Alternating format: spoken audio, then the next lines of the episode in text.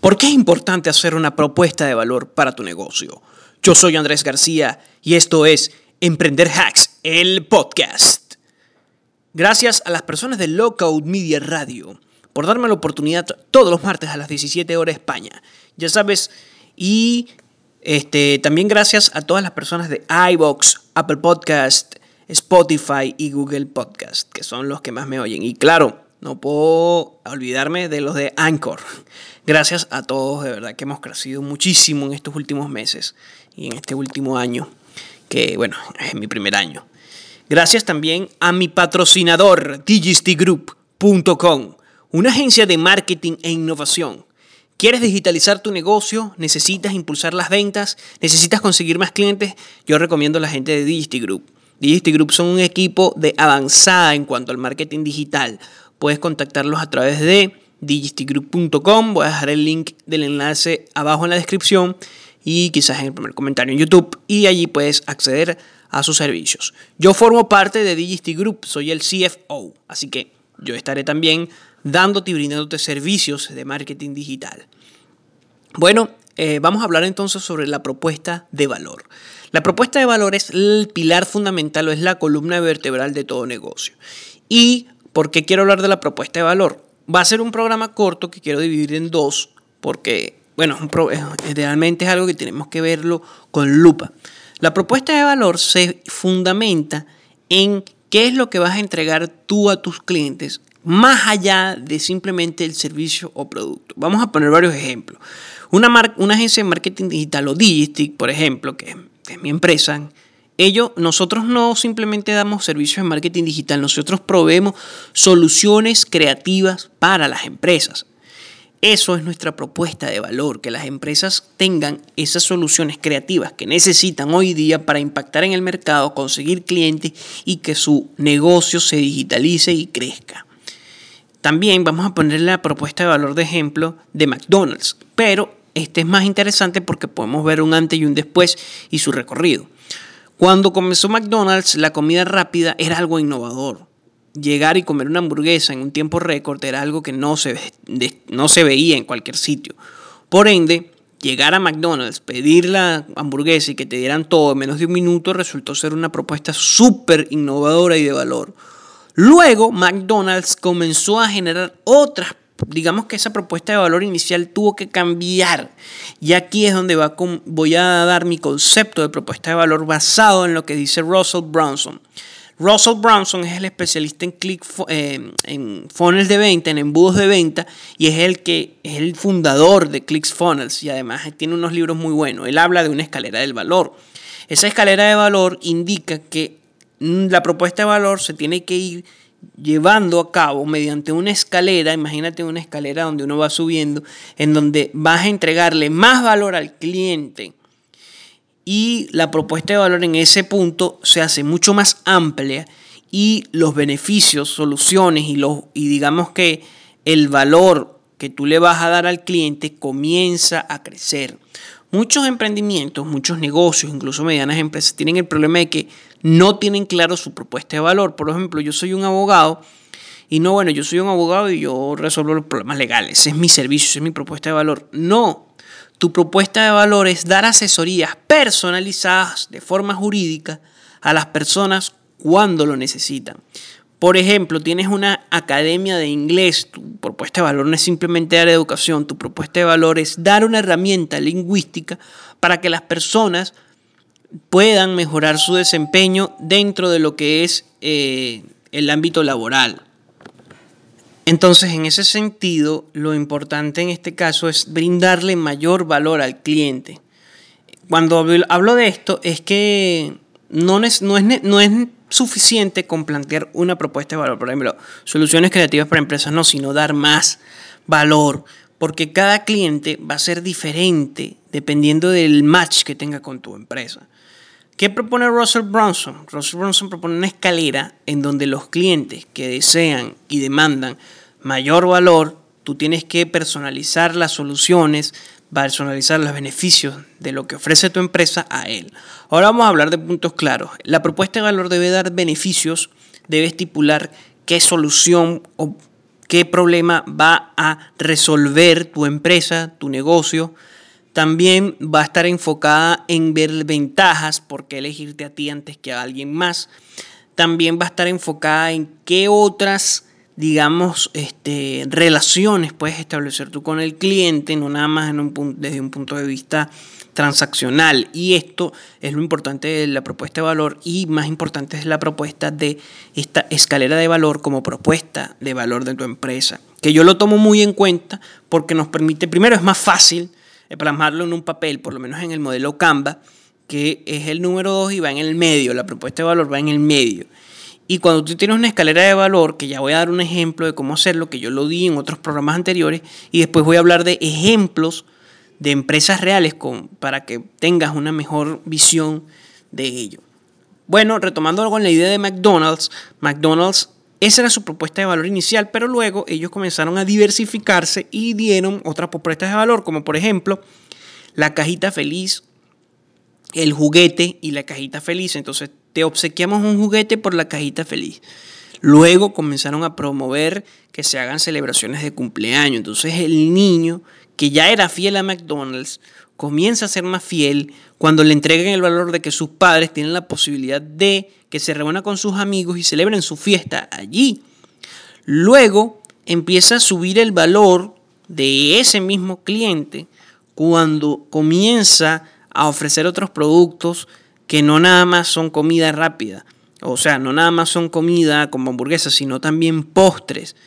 Eh, y además le ofrece a ese niño no nada más su cajita feliz, más el juguete, más poder celebrar su cumpleaños, sino la gran atracción del parque.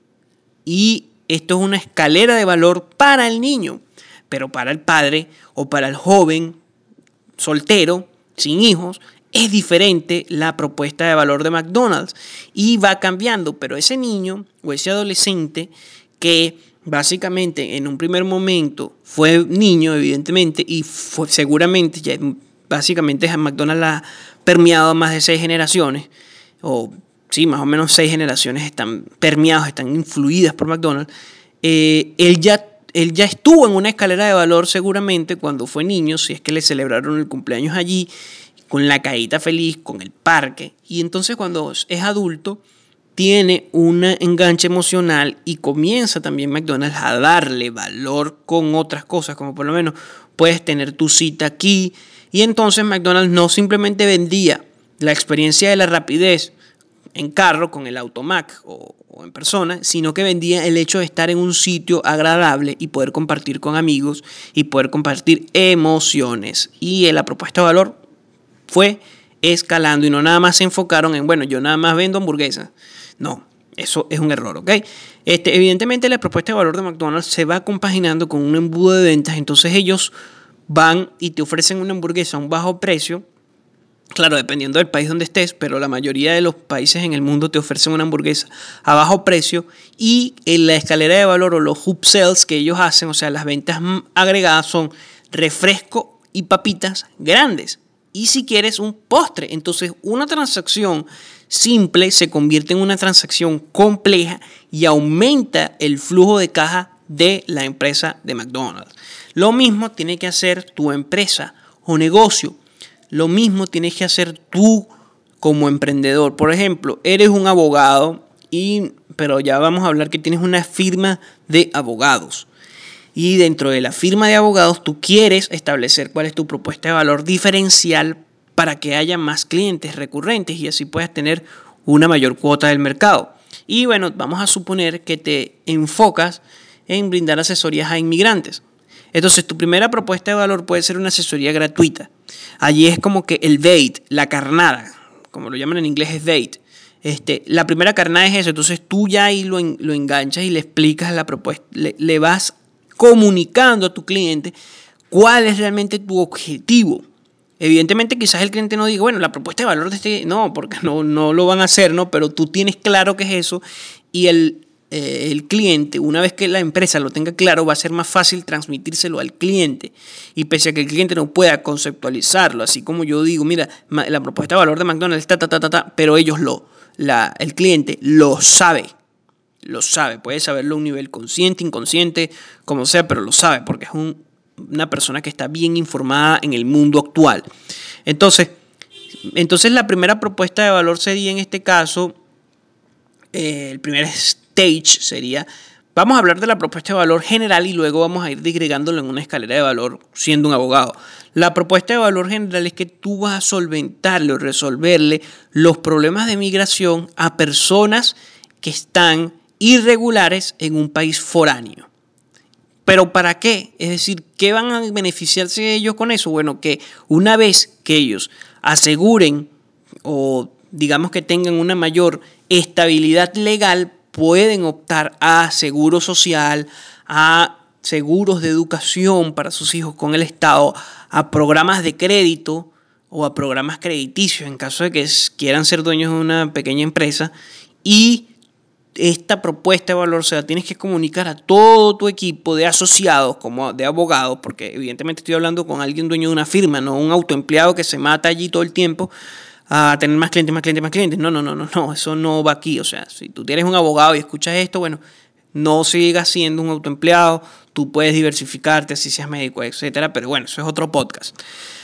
Entonces, tú le vas a resolver eso y le vas a dar estos beneficios. Ahora, ¿cuáles son las ventajas de por qué elegirte a ti y no a la competencia, supongamos, seguimos con el ejemplo del abogado, es que tú le estás otorgando, primero, una asesoría gratuita para resolverle no lo que tú planteas, o sea, no para resolverle lo que ya tú sabes que hay que resolverle, sino que sea una solución adaptada a su necesidad propia en un siguiente estadio y según el presupuesto de esta persona. ¿Por qué? Porque muchos clientes o muchos abogados de inmigración, que he tenido contacto no directamente con algunos, pero sí he escuchado muchas historias al respecto, ofrecen paquetes y ya. Eso si tienes que pagar, no, son 5 mil dólares y te... No, o sea, no, entonces no tienen suficientes clientes, son autoempleados, no se diversifican, no ayudan a la gente y bueno. Entonces la idea es que tú vayas, entonces vamos a suponer que la gente tenga el dinero, haces una única transacción y te olvidas del cliente y tienes que ir por otro cliente que tenga un problema de inmigración. Ahora, ¿qué pasa si ese cliente queda tan satisfecho contigo que te recomienda y que además sigue pidiendo asesorías legales constantemente? Evidentemente, tu empresa va a crecer y puedes diversificarte otro tipo de asesorías legales. Ahora, si no lo haces, va a fracasar y no vas a poder tener un, un, un cliente recurrente o no vas a poder tener clientes recurrentes. Entonces vamos a hablar ahora de la propuesta de valor que nos ofrece, por ejemplo, Starbucks. Starbucks no nada más nos vende el café, ellos nos venden la experiencia de, tomarnos un café personalizado en un sitio agradable con wifi abierto donde tú puedes pasar el rato para reunirte, para hacer algún tipo de trabajo o también para este, tomarte un café de una manera jovial o de una manera agradable. Entonces no es nada más venderte el café, además que es un café premium, un café que trabajan y es bastante bueno y que tú puedes, digamos que, adaptar ese café a tu gusto. Bueno, yo quiero echarle un poco de vainilla, no, yo no quiero, yo quiero, yo. Entonces puedes agregarle otros. Esa es la propuesta de valor y, y la propuesta de valor de Starbucks se diversifica, comienza a complejizarse y se hace más atractiva. Porque muchos autores indican, bueno, la propuesta de valores es esto y ya no. Starbucks y todas las empresas tienen escaleras de valores. Porque Starbucks no te vende una vez, después te vende otra cosa, después te dice, bueno, ¿quieres esto? Mira, nosotros estamos ofreciendo esto para una fundación. Este, mira, estamos vendiéndote aquí una serie de eh, coolers para que tú guardes allí tu café. Te vendemos el café en grano, te vendemos la moledora de café. Entonces, cada una de esas cosas es valor, valor, valor, valor, valor. Evidentemente no todos los clientes lo van a adquirir, sino tus clientes premium. Y los clientes premium, las empresas los, eh, digamos que los premian. Y allí empieza a agregarse elementos a esa propuesta de valor general que son beneficios de yo ser un cliente recurrente y aumenta la fidelización en eso. Este, bueno, Básicamente el podcast va a terminar acá. Luego voy a hablar de otros elementos de cómo tú puedes construir tu, propuesta de valor en el próximo podcast. Recuerda escucharme todos los martes a las 17 horas en España en Lockout Media, en Lockout Media Radio. Y también estoy disponible en todas las emisoras de podcasting que existen. Bueno, no todas las que existen, casi todas. Pero siempre lo digo así para que cause impresión. No se crean que, no quiero que, que es, que es un truco de arrogancia, no, no, es para que cause impresión y wow, están todas. No, no, no. Estoy en las que permite Anchor realmente y en las más, las más escuchadas. Recuerda que puedes ayudarme dando, dándome un comentario y si estás en YouTube suscribirte o si estás en cualquiera de las plataformas suscribirte. Puedes descargar el audio y compartirlo para otros emprendedores como tú que tengan el mismo interés de crear una propuesta de valor interesante.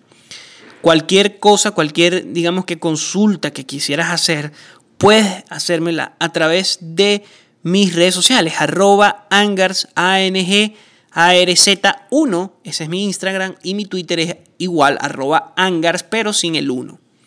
Eh, también puedes meterte en mi página web emprenderhacks.com, te voy a dejar abajo el link en donde te voy a dejar algunos blogs que complementan esto. ¿Por qué? Porque para hacer una propuesta de valor te tienes que hacer una serie de preguntas que te van a permitir delimitar mejor cómo hacerla. En el programa anterior di pistas de esas preguntas, pero me gustaría que lo retomáramos porque son realmente más preguntas y son, digamos que preguntas diferentes a las que hice en el primer en el programa anterior, que son 10 tips para abrir un negocio exitoso, así que si no lo escuchaste, ve y escúchalo. Bueno, gracias, gracias también a mis patrocinadores y recuerda, nos vemos todos los martes saco un nuevo episodio. No te olvides de dejarme un comentario y si quieres que toque algún tema específico, yo lo haré y bueno, incluso te puedo nombrar en el podcast si te atreves a hacerlo. Gracias y nos vemos, emprendedores hacks, la próxima semana, todos los martes.